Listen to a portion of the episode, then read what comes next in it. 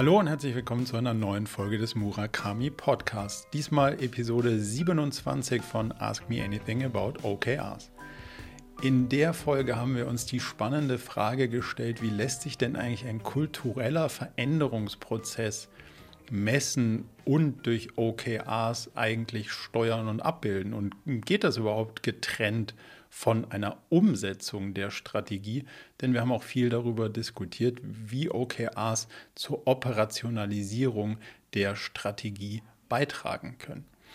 Darüber hinaus haben wir diskutiert, was gute O's für ein Quartal in dem Bereich von digitaler Produktentwicklung sein können und wir haben natürlich auch diskutiert, wenn man in den Meetings ist, wie denn dann eigentlich mit Progress umzugehen ist oder ob es reicht, wenn man ein Confidence Level und am Ende ein Grading hat. Diese und wie immer viele spannende weitere Fragen bei AMA. Jetzt also viel Spaß. Episode 27 sind wir, glaube ich, heute schon. Also von daher ganz herzlich willkommen und ich würde sagen, wir starten mit der ersten Frage. Almut, glaube ich, du hast die, du hast direkt die erste Frage. Also, hallo, ich bin äh, totale Anfängerin in Sachen äh, OKR. Ich habe es jetzt über die Website gesehen und ich kenne jemanden, der danach arbeitet und ich bin Beraterin eigentlich eher in Sachen Pressearbeit und Kommunikation für Umweltverbände. Ja? Mhm. Von ganz klein mit vier Mitarbeiterinnen bis ganz groß 120 Mitarbeiter. Ja? Und das Modell ist mir in dem ganzen Zusammenhang Umweltverbände, Zivilgesellschaft noch nicht untergekommen. Und meine Frage wäre ja zum einen, wir verfolgen politische Ziele, wo drei Monate extrem kurz sind. Also wie habt ihr Erfahrungswerte mit, mit Organisationen, die eben nicht Sachen verkaufen müssen oder so? Also wie macht man da diese OPRs, dass es für NGOs passt? Und B, tatsächlich Macht es überhaupt Sinn, für eine Organisation mit neun Leuten sowas einzuführen? Braucht es dann jemanden von intern, der sich darum kümmert und ausbildet? Oder ist es äh, realistisch, dass ich als Externe das in das Unternehmen reinbringe oder in die Organisation? Ähm, lass uns mal die, die Fragen nacheinander so ein bisschen auseinandernehmen. Also die erste war ja, hilft das in einer Organisation, die längerfristige Ziele verfolgt? Und grundsätzlich würde ich sagen, ja, weil alle Organisationen verfolgen ja irgendwelche längerfristigen Ziele. Also es geht ja auch dabei, wenn du ein Produkt baust und generierst, bevor du es verkaufen willst, ist es ja auch meistens nicht in drei Monaten alles erledigt. Also du hast ja immer eine längerfristige Vision, die du verfolgst, dann Strategien, die sich so auf so einem 24-Monats-Horizont ähm, irgendwo bewegen und darüber hinaus dann die quartalsweise Ziele. Also das hast du nicht nur in, in dem Umfeld, in dem du dich bewegst, sondern würde ich sagen generell. Und die Frage ist natürlich dann schon, ähm, wie kriege ich den nächsten sinnvollen Schritt formuliert? Und das ist ja das, was OKRs an der Stelle irgendwie leisten kann, aus den tausend möglichen nächsten Schritten die sinnvollsten rauszuarbeiten und dann zu sagen, ich fokussiere mich auf das, das und das und das versuche ich auch konkret in den nächsten drei Monaten zu erreichen, damit dann irgendwann langfristig politisch sich was ändert oder mein übergeordnetes Ziel ähm, erreicht wird. So. Also für das Modell funktioniert es auf jeden Fall. Die zweite Frage ging, glaube ich, in die Richtung, macht es für eine kleinere Organisation Sinn? Und da würde ich sagen, auf jeden Fall auch ja, weil je kleiner die Organisation ist, desto weniger Ressourcen hast du, die du in irgendwas investieren kannst, was dich am Ende nicht weiterbringt. Also umso mehr macht es wahrscheinlich Sinn, sich die Frage zu stellen, was soll ich denn jetzt eigentlich mit der Zeit, die wir haben, neun, zehn Personen, am sinnvollsten anstellen? Und das ist wahrscheinlich genau dann der Diskurs, den du versuchen musst, so effizient wie möglich zu halten. Also vielleicht brauchst du dann nicht einen OKR-Workshop, der zwei Tage läuft, weil die Organisation halt entsprechend kleiner ist. Vielleicht kriegst du das in einem Tag, anderthalb Tagen irgendwie hin, um sozusagen dieses Abstimmungsthema ein bisschen effizienter zu gestalten als in der größeren Organisation. Aber worauf ähm, fokussieren wir uns? Das macht total Sinn, auch in einer kleinen Organisation. Die dritte Frage ging, also der, oder der dritte Part der Frage ging, glaube ich, so ein bisschen in die Richtung, du als jemand von außen versus jemand von innen, oder wenn ich das richtig verstanden habe. Also unser Ansatz ist, wir bilden jemanden drinnen aus, damit es jemand in der Organisation lebt. So. Das glauben wir ist schon der zentrale Dreh- und Angelpunkt, aber das heißt nicht, dass es jemand von außen nicht reintragen kann, weil so gesehen sind wir ja auch von außen und bringen den Impuls, OKRs zu benutzen, versuchen OKRs zu erklären, versuchen es vorzuleben.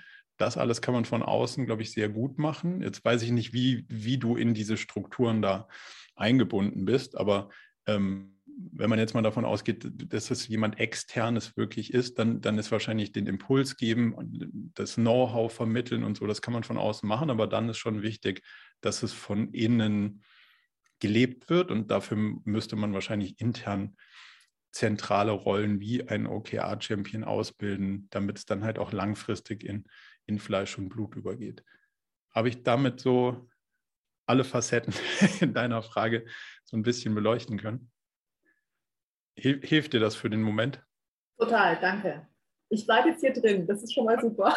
Auf, auf jeden Fall. Also gerne auch, äh, gerne auch gleich, wenn es dich irgendwie weiter umtreibt, wieder mit der nächsten Frage rein. Also es ist durchaus als Dialog gedacht. Äh. Sonja. Ja, hi. hi. Ähm, ich arbeite in einer ähm, Digitalagentur. Wir haben verschiedene Produktteams, die agil und interdisziplinär und nutzerzentriert ähm, durch Beauftragung Produkte bauen. Ähm, wir nutzen OKRs schon länger und die Herausforderung, auf die wir immer wieder stoßen, ist, dass es in Produkten, die schon live ist, sehr leicht fällt, äh, messbare Results auch zu formulieren, weil man natürlich klare Growth-Metriken hat oder Nutzungsmetriken etc.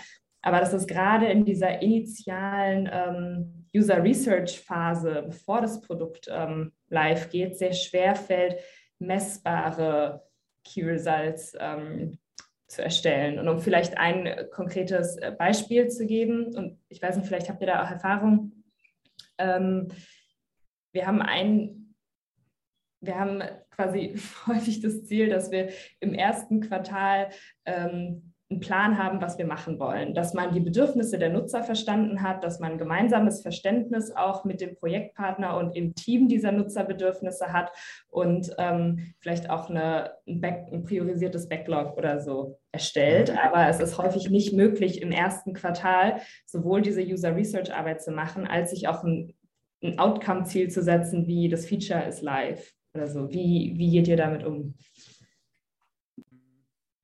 Würde ich noch so ein bisschen tiefer reinbohren, um es besser zu verstehen, weil der Plan per se klingt mir schon nach einer Misskonzeption, weil der Plan ist ja eigentlich das Gegenteil von Agilität, in Anführungszeichen. Weißt du ein bisschen aus?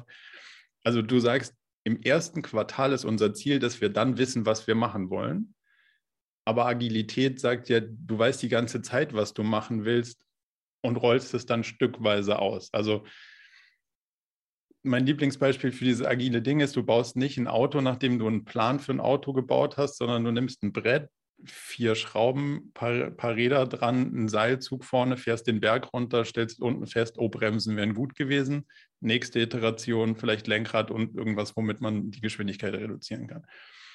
Das geht ja davon aus, dass du schon weißt, was du grundsätzlich machen willst, nämlich ein Auto bauen. So, das würde ich mal unterstellen, sollte irgendwie den Beteiligten klar sein, die da auf euch zukommen und mit denen ihr arbeitet. Also das Bild im Kopf müsste es ja schon geben. Und dann wäre ja der erste, der erste Schritt, wie kann ich mit dem Brett einen Berg runterfahren und rausfinden, braucht das irgendeiner? Bevor ich dieses, ich frage die User, dann habe ich einen Plan, dann setze ich den Plan um, weil das ist ja dann doch wieder so ein bisschen der nicht agile Weg, wenn du weißt, was ich meine. Mhm. Ja, also was ich, was ich nicht meine, ist, wir schreiben Lastenheft für ein Auto äh, Verstehe. ein Jahr lang und dann setzen wir ein Jahr lang dieses Lastenheft um. Das meine ich ja. nicht. Ähm, sondern schon einen sehr iterativen Ansatz. Aber ähm, allein, also um mal bei deinem Beispiel zu bleiben, mit ähm, im, im ersten Quartal, was meinst du, bauen wir ein Brett oder bauen wir ein Skateboard oder so? Ja, wir äh, nehmen Brett, vier, vier Räder dran und einen Seilzug und rutschen einfach mal runter und haben uns fortbewegt. So, und daraus haben wir was gelernt. So. Genau, und manchmal passt aber allein das ja auch nicht in ein Quartal. Dann so. muss ich halt noch kleiner. Aber die Frage ist ja, ist es für User hilfreich, irgendwie anders als laufend den Berg runterzukommen? Das ist ja die Kernfrage. Und wenn das mit dem Brett und den vier Rädern zu groß für das Quartal ist, kriege ich es noch kleiner hin und bewiesen, dass es valuable ist. Und da, das ist ja immer die Kernfrage, kann ich schon den kleinstmöglichen Nutzen generieren innerhalb des Quartals und wie kann der aussehen, um so ein bisschen aus dieser, um, um so ein bisschen aus dieser, fragen mal alle und dann wissen wir schon, wie es sein muss. Da glaube ich nicht so wirklich dran. Ich, das habe ich noch nicht so wirklich gut funktionieren sehen. Wir haben eine klare Hypothese und gucken, ob die am Ende des Tages, wenn wir unten angekommen sind, Value äh, oder quasi Nutzen gestiftet hat. Da glaube ich einen Ticken eher dran. Mhm. Und das ist die Frage, ist, kriegt man das in euren Produkten so übersetzt, dass es schon eine klare Hypothese für dieses Quartal gibt, die man testet? Bevor man sagt, also wir wissen gar nichts. Ähm, und jetzt müssen wir erstmal jemanden fragen, was er eigentlich will. Einer meiner Lieblings-TED-Talks dazu ist dieses Tomatensoßen-Beispiel von ähm, Malcolm Gladwell. Wenn man Leute fragt, was sie wollen, können sie denen nicht sagen, was sie wollen. Deswegen halte ich von diesem Testen, ohne eine Hypothese zu haben, das, glaube ich, bringt einem immer nicht so schnell dahin, versus du hast eine klare Hypothese und dann vertestest du die so klein, wie es geht. Und vielleicht, um dir nochmal einen anderen Anflugwinkel dazu zu geben und dann gucken wir, ob es dir wirklich hilft. Du hast gesagt, in den, in den Quartalen, wo das Produkt schon live ist, haben wir ja User-Metriken. Aber das sind ja KPIs, die sind ja immer da und deswegen sind sie keine guten Key Results, weil sie sind ja in dem letzten Quartal, wie in diesem Quartal, wie im nächsten Quartal. Also wie viel Active Users, Monthly Active, Daily Active, whatever, habe ich, ist kein gutes Key Result und die Steigerung dessen auch nicht, weil das ist ja ein Overall KPI. Ich will immer, dass die Anzahl der User steigt. Also in einem digital skalierbaren Produkt zumindest mal will ich ja immer, dass es mehr User benutzen und deswegen ist es nicht das Key Result, jetzt habe ich 1000 User, im nächsten Quartal will ich 1500 User, sondern ich muss mir die Frage stellen, welchen Mehrwert kann ich der App hinzufügen, dass das dann dazu führt, dass die User öfter wiederkommen, mehr Users benutzen. Und die gleiche Hypothese oder die, die gleiche Überlegung kann ich auch anstellen, bevor die App live und unter Last ist, um rauszufinden, ist denn das, was ich da baue, von den Usern als wertstiftend wahrgenommen. Also wir räumen dieses, diese klassischen User-Metriken auf die KPI-Ebene und versuchen inhaltliche Hypothesen zu formulieren mit messbaren Key Results, die dann diese wiederkehrenden User, mehr User, die das dann treiben. Und das geht sowohl vor dem Go Live als auch nach dem Go Live. Und vor dem Go Live hast du sogar noch so ein, sagen wir mal, ein intrinsisch eingebautes Testkriterium, wie gut die Features, die du baust, wahrscheinlich auf den Nutzen deiner Kunden einzahlen. Macht es das klarer oder verwirrt das mehr? Ich finde das ein spannendes Beispiel, weil ich hätte gerade gedacht, sowas wie, ähm, wir wollen, wir haben aktuell, ich weiß nicht, 2000 Nutzer und unser Ziel ist es bis Ende des Jahres, mal unabhängig davon, ob man Jahren oder Quartalen denkt, 100.000 Nutzer zu haben, ist ja. ein gutes Ziel dahingehend, weil es einen sehr starken Fokus gibt auf, wir gehen auf Growth. Also unser Ziel ist es. Aber wir gehen immer auf Growth. Also ja, man kann ja auch darauf gehen, irgendwie die Qualität des Produkts für bestehende Nutzer zu erhöhen oder äh, dass bestehende Nutzer mehr Zeit darauf verbringen. Also man kann ja verschiedene Fuki wählen. Ja, aber schau, in unserer Denke sind die diese Zeiger oben in so einer Art Dashboard, KPIs, immer fest eingebaut. Und das heißt, die Anzahl der Nutzer würde ich, also so gerne so viel wie möglich. Und dass sie das so oft benutzen wie möglich und dass sie so happy sind wie möglich. Das ändert sich nicht. So, und jetzt ist nicht die Frage, worauf fokussiere ich mich, weil ich will, dass jetzt dieser Zeiger von da nach da geht, sondern die Zeiger sind immer alle da und ich will, dass sie möglichst alle gleichzeitig so gut sie können gegen ihre Maxima laufen. Und jetzt ist die Frage, mache ich A oder B?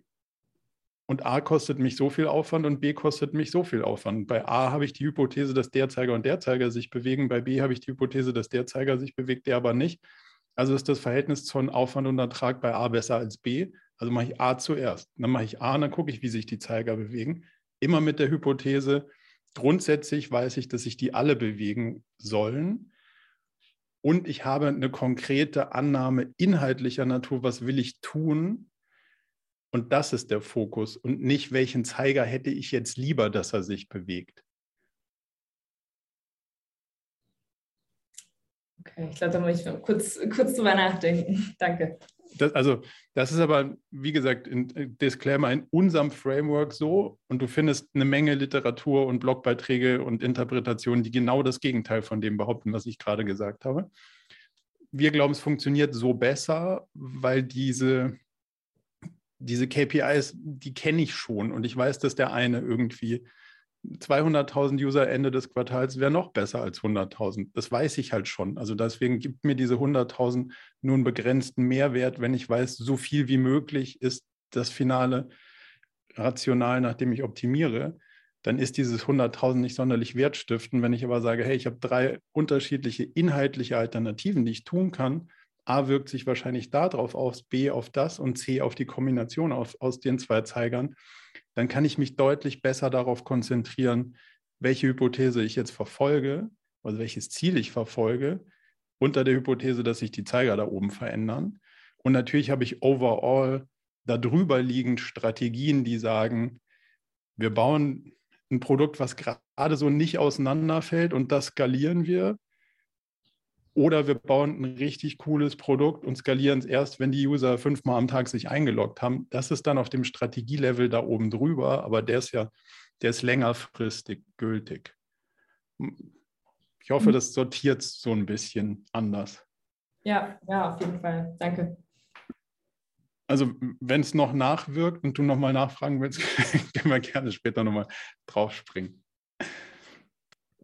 Ähm, Andreas, glaube ich.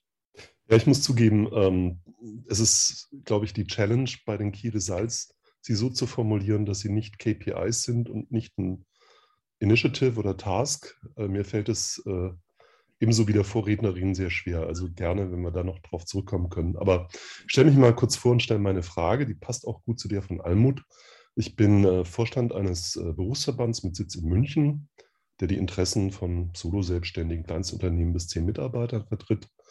Wir sind auch selbst als Organisation in der Größenordnung, also das Kernteam besteht aus sieben Personen plus Werkstudenten, freien Mitarbeitern. Und in den letzten zehn Jahren haben wir das aufgebaut. Wir haben so 6000 Vereinsmitglieder, 100 ehrenamtlich Aktive. Nun möchte ich im nächsten Schritt gern erreichen, dass der Verband nicht so stark von mir als Person abhängig ist. Also ich möchte Verantwortung abgeben, Micromanagement reduzieren und ähm, ähm, einfach versuchen, im nächsten Quartal jeweils das strategisch Beste äh, zu schaffen, ohne das Tagesgeschäft aus dem Auge zu verlieren. Und da habe ich OKR entdeckt, habe mir letzte Woche dazu ganz viel angehört, gelesen, geschaut und glaube, dass das helfen könnte auf dem Weg. Ich habe jetzt mal so angefangen, äh, weil es mir um eine schnelle praktische Umsetzung geht, dass ich einfach äh, mit Kollegen, mit einer neuen Mitarbeiterin, die heute ihren ersten Tag hatte, versucht habe, in diesem Mindset zu reden. Ja, also nicht zu sagen, das sind deine ersten Aufgaben, sondern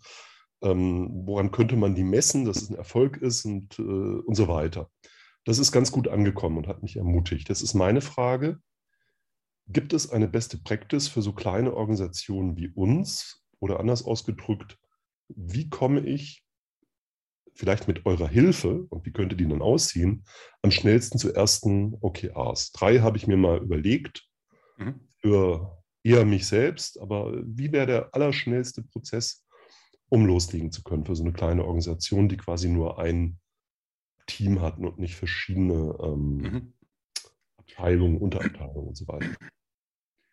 Der Prozess würde immer gleich aussehen, ob das jetzt so ist, dass die Company und dann direkt, wie in deinem Fall jetzt einzelne Personen darunter hängen oder die Company, dann Teams oder Abteilungen und dann Teams und dann Personen der Prozess ist tendenziell der gleiche, der Scope ist ein anderer. Also das heißt, in deinem Fall redest du jetzt mit, wenn ich es richtig im Kopf habe, sechs Leuten plus Werkstudenten ähm, über deren individuelle OKRs, weil es sind ja dann nur noch Einzelpersonen, nur noch, also im Sinne von, die haben kein Team, sondern das ist dann auch wirklich die Einzelperson an der Stelle.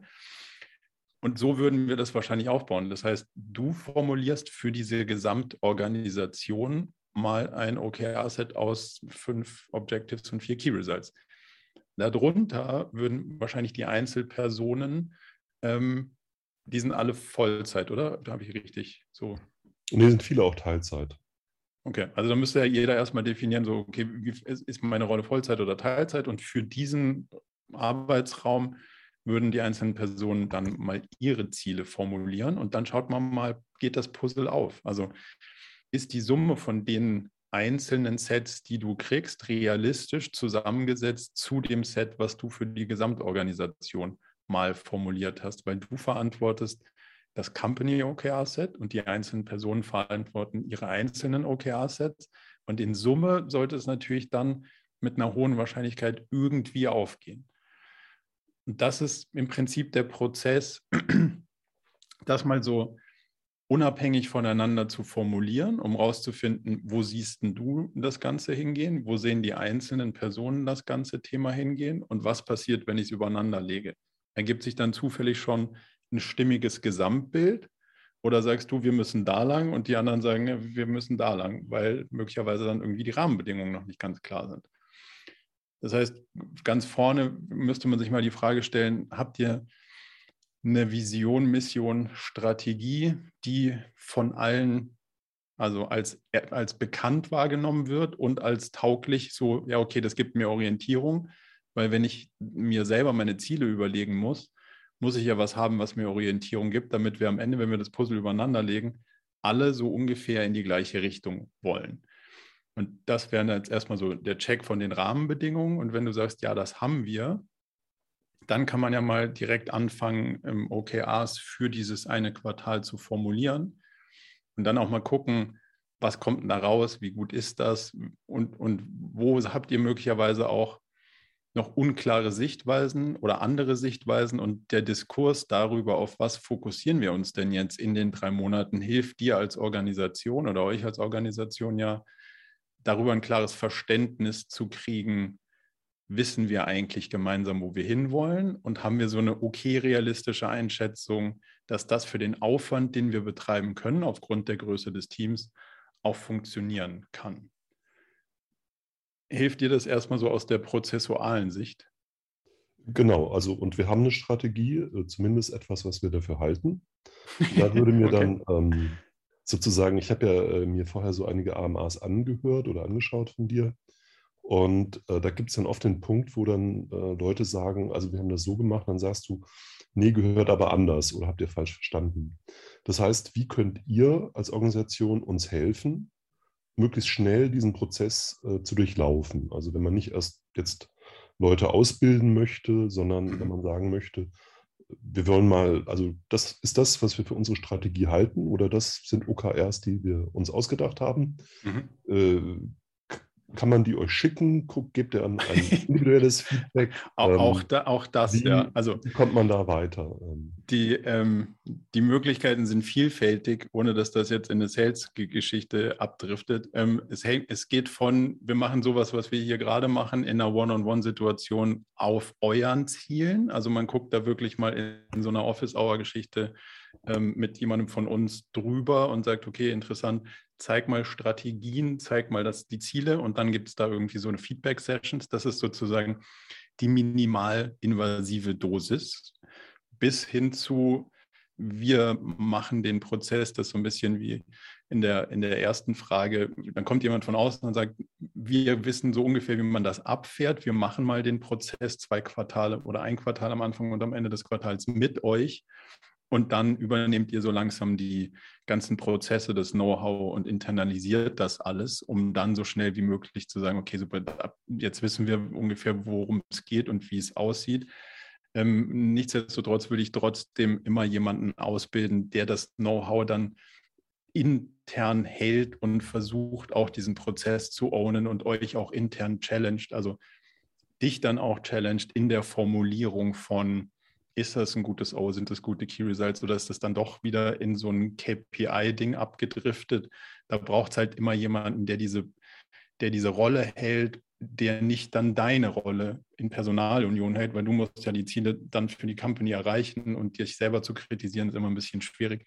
Deswegen würden wir da plädieren, entweder mal kurzzeitig jemand von außen zu nehmen, aber wahrscheinlich langfristig jemanden auch von, von, ähm, von eurem Team dann in die Richtung auszubilden. Aber die, die ganz individuellen Möglichkeiten, die können wir gerne außerhalb des Kreises hier, ohne da die anderen zu, zu langweilen, jederzeit mal beleuchten. Also da gibt es für, für, jede, für jede Organisationsgröße und, und ähm, Intensität gewünschter Natur passende Angebote. Hilft dir das so von der? Ja, genau, da ist eine Menge Konkretes drin. Ja, danke. Willst du diesen, wir glauben, wir haben Strategien-Teil nochmal beleuchten? Ähm, gerne grundsätzlich. Also wir haben ein Ultimate Goal. Das heißt, wir geben Gründern und Selbstständigen eine Stimme, also sprich, deren äh, Interessen werden formuliert und gehört, als kompetent wahrgenommen. Und dann haben wir das halt runtergebrochen und gesagt, dazu ist nötig eine schlagkräftige Organisation. Wenn wir ein Verband mit nur zwei Mitgliedern sind, dann wird das von der Politik nicht ganz ernst genommen. Also müssen wir schon ein bisschen mehr sein als nur ähm, das Ausdrücken. Und dann haben wir das halt nochmal äh, ich war da so beeinflusst von dieser Software von Perdue, ähm, in strategische Säulen runtergebrochen. Keine Ahnung, ob das richtig ist, und haben halt gesagt, dazu gehört, dass wir halt ähm, für Mitglieder, gerade für äh, aktive Mitglieder attraktiv sind. Das ist zum Beispiel eine strategische Säule, weil die dann sich engagieren und ähm, das, das sichtbar macht. Oder eine andere Säule ist zum Beispiel, dass wir halt ein gutes Netzwerk bieten wollen in Form von Gruppen, äh, wo sich Gleichgesinnte aus derselben Branche oder aus derselben Region vernetzen. Also das geht dann schon sehr stark auf eine äh, Produktebene, ja, die dann auch mit der Organisation jetzt nicht eins zu eins ähm, äh, korrespondiert, aber äh, quasi die Menüpunkte der Webseite finden sich dann irgendwo in diesen strategischen Pillars wieder, damit, wenn jetzt jemand als Redakteurin anfängt, ja, äh, dann, dass man sagen kann, ähm, ja, also wir machen politische Interessenvertretung und reden mit Politikern und Beamten. Aber genauso wichtig ist, dass unsere Mitglieder und die Leser da draußen davon erfahren, äh, was in dieser EU-Richtlinie steht und äh, was wir da erreichen konnten und was wir nicht erreichen können. Ähm, und deswegen ist dein Job wichtig. Das ist das Ziel, dass sie das da draußen erfahren. Und ähm, das wäre also so die Objective. Und dann müsste man sich halt, der nächste Punkt wäre dann über ähm, also das, das wäre ein Beispiel jetzt für Strategic Pillars und ich bin jetzt dann schon quasi dabei, dann zu diskutieren, wie misst man dann, ob du deinen Job, deine, deine Initiatives gut machst. Äh, misst man es daran, dass da viel kommentiert, Kommentar geschrieben wird oder an einem Traffic, der auf deinem Artikel ist oder wie auch immer. Da wird ähm, also zwei Aspekte, die ich, die ich gerne teilen würde. Ähm, der eine ist, was du jetzt als übergeordnetes Ziel formuliert hast, wäre in unserer Formulierung sowas wie die Vision. Und da gibt es ja, also es gibt tausend Sichtweisen auf diesen strategischen Überbau da. Deswegen gibt es da auch kein richtig oder falsch. Ich sage dir nur, wie wir die Welt sehen und dann kann man da was draus machen oder nicht. Und dafür ist in dieser Vision noch ein Ticken zu wenig Anspruchshaltung ähm, aus unserer Perspektive, weil dieses eine Stimme geben ist wahrscheinlich noch nicht das, was deine Mitglieder am Ende wollen, sondern sie wollen wahrscheinlich, dass ihre Interessen irgendwie berücksichtigt werden. Also gehört und ignoriert ist wahrscheinlich noch nicht das, was der, dein Kunde oder deine Mitgliederbasis wahrscheinlich gerne hätte, sondern eins weiter könnte ich mir vorstellen, dass das da irgendwie noch auf mehr Resonanz stößt. So, das ist, glaube ich, so die eine wie viel Ambitionslevel traut man sich da in diesem Visionslayer irgendwie zu? Und das Zweite, womit wir sehr gute Erfahrung haben, ist diese strategischen Säulen nicht als Säulen zu betrachten und zu sagen, so das ist ungefähr das Feld, in dem wir irgendwie was wirken wollen. So, wenn ich es richtig verstanden habe, wir geben Leuten aus unterschiedlichen Branchen ein Forum, sondern das konkreter zu machen, was ist das Forum in dem und was macht es für die aus, sich mit Wettbewerbern auseinanderzusetzen, weil möglicherweise ist das ja auch was, wo jemand sagt, tu, mit Wettbewerbern will ich gar nichts zu tun haben. Ich suche Kunden. Wo macht es das dann, also was sind die, was sind die Leitplanken, die ihr setzt, damit das dann auch wirklich wertstiftend ist. So, das, das sind, glaube ich, so auf diesem Layer zwei Sachen, die man mal beleuchten und diskutieren könnte. Und dann, nur weil es so ein Reizwort ist, du hast gesagt, die, wie macht das die Leistung oder die Qualität der Arbeit messbar? Und das ist nicht die Intention von OKRs, nur dass wir das noch einmal, glaube ich, kurz unterstrichen haben, dass wenn du dann mit den, den Leuten jetzt anfängst, darüber zu reden, ist es, glaube ich, sehr wichtig, dass du ihnen klar machst, dass es nicht darum geht, Leistung zu bewerten, sondern in einem komplexen Umfeld sich zu navigieren. Und in einem komplexen Umfeld kann ich die Leistung nicht anhand des Ergebnisses bewerten, sondern muss ein sehr gutes Verständnis haben, dass zwischen dem, was ich versuche zu tun und der erhofften Wirkung noch Faktoren wie Glück und Pech dazwischen stehen, die aber in der Komplexität nun mal gegeben sind, weil sonst wäre es nicht komplex. Also kann ich aus den Messgrößen des Ergebnisses keine Rückschlüsse auf die Leistung und die Qualität der Arbeit ziehen. Ich glaube, das ist ein extrem wichtiger Punkt, den du in den Diskurs sozusagen jetzt einbauen musst, damit man gleich von Anfang das Pferd richtig rum in den Stall stellt und nicht anfängt, die Leute zu verwirren auf der einen Seite und verängstigen, um Gottes Willen, jetzt wird meine Leistung irgendwie hier messbar gemacht. Ich meinte äh, Erfolg messen. Genau, und die Frage ist halt, was ist Erfolg? Erfolg ist zum also, Beispiel dann ähm, sichtbar zu sein oder ein Gesetz zu verhindern oder ein Gesetz okay. zu verändern.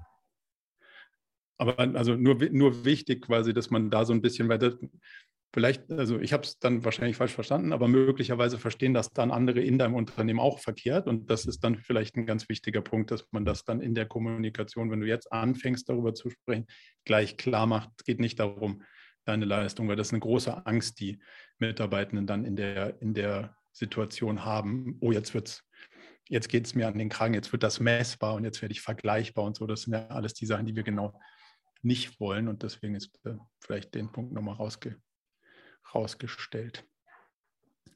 Passt das soweit für dich? Ja, wunderbar. Vielen Dank. Gerne. Dann ist, glaube ich, Stefan, wenn ich es richtig sehe. Ja. Äh, Stefan Kanter, bin Organisationsentwickler bei einem Maschinenbauer in Regensburg, ähm, sitze da in der Strategieabteilung und bin zuständig halt für die Übersetzung der Strategie in in die tägliche Praxis. Ähm, und in dem Rahmen haben wir ein Kulturentwicklungsprojekt, weil so rausgekommen ist, dass wir eigentlich unsere strategischen Ziele nur erreichen können, wenn wir eben auch äh, unser Verhalten verändern. Und damit haben wir ja ein relativ weiches Thema, was wir aber probieren mit OKRs halt zu steuern, weil das halt ein Thema ist, was ich nicht so richtig vorhersehen kann, äh, wie sich das weiterentwickelt und da eigentlich so einen ständigen Lernprozess brauche. Und da wäre so die Frage an dich, ähm, da sind jetzt, also wir sind so an dem Punkt, wir haben viele ja, Reflekt-Workshops durchgeführt, wo man auch relativ hart messen kann, okay, haben sich die Leute beteiligt und ähm, haben, wir, haben wir eigentlich dort äh, einiges ähm, äh, an Verhaltensexperimenten formuliert und sind jetzt an einem Punkt, wo wir sowas messen wollen wie ähm, selbstkritisches Auseinandersetzen mit dem eigenen Verhalten. Okay, guter Punkt. So, so und äh, da ist so die Frage, ähm, ja, ich kann die Leute ja schlecht dann irgendwie alle in der Vollbefragung immer fragen, seid ihr jetzt selbstkritisch oder sowas? Kommt auch komisch mhm. und äh, ob das valide Daten sind, ähm, weiß ich auch nicht. Nee. Ähm, hast du da einen Tipp für, für Key Results? Also und auch, wie ist so deine Empfehlung? Ich könnte jetzt natürlich in Einzelfällen das betrachten und sagen, okay, ich habe dann Fallbeispiele, wo ich das dran belege, dass sich da was tut oder nicht. Ähm, wir haben auch so kontinuierliche Fragen, die wir einfach in alle möglichen Veranstaltungen mit einweben, um da immer wieder ein Feedback zu kriegen. Also mhm. ja, wo die Leute so sagen können, hey, ähm, ich bin super, äh, die Organisation ist super, wir brauchen eigentlich keine Veränderung oder ähm, ich bin super, aber die anderen sind alle doof. Oder drittes halt, äh, ich bin doof und die anderen sind doof. Ja, also. ich bin doof und die anderen sind super, wer noch. ja, so diese Art. Aber es ist immer noch natürlich, ja. also wenn ich jemanden frage, also wenn es um Selbstkritik geht, dann ist das natürlich ein schwieriges Unterfangen. Ne? Also. Absolut. Ähm, was, was Darf ich noch eine Sache besser verstehen? Du, du hast gesagt, wir versuchen, wenn ich es richtig verstanden habe, wir versuchen diesen kulturellen Veränderungsprozess durch OKRs zu steuern. Ist das richtig? Ja, also wir, wir den Rest auch oder nur diesen kulturellen Veränderungsprozess?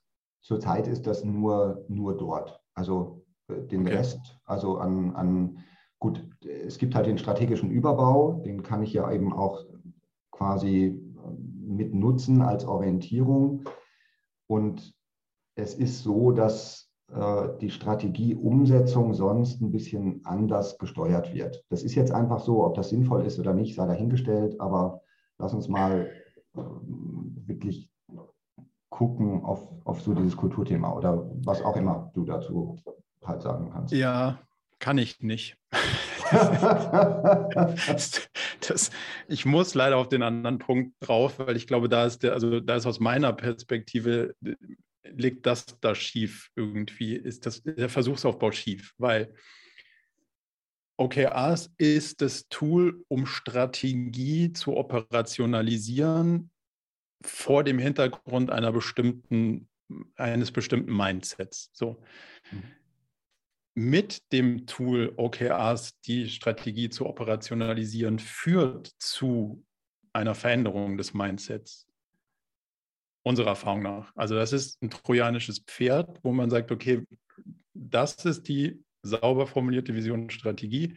Die versuchen wir über OKRs iterativ ins Leben umzusetzen. Dabei verhalten wir uns damals so, so wäre es ideal und über die Iteration schaffen wir es langsam, diesen kulturellen Veränderungsprozess zu implementieren, weil OKRs als Framework uns hilft, uns immer wieder an den Stellen bei der Umsetzung zu reflektieren, um dann zu realisieren, aber warte mal, der, an der Stelle passt das nicht, aber nicht inhaltlich nicht, sondern kulturell nicht. Und deswegen sind wir da nicht angekommen. Und wenn wir es beim nächsten Mal nicht so rum, sondern so rum versuchen, wird es wahrscheinlich was.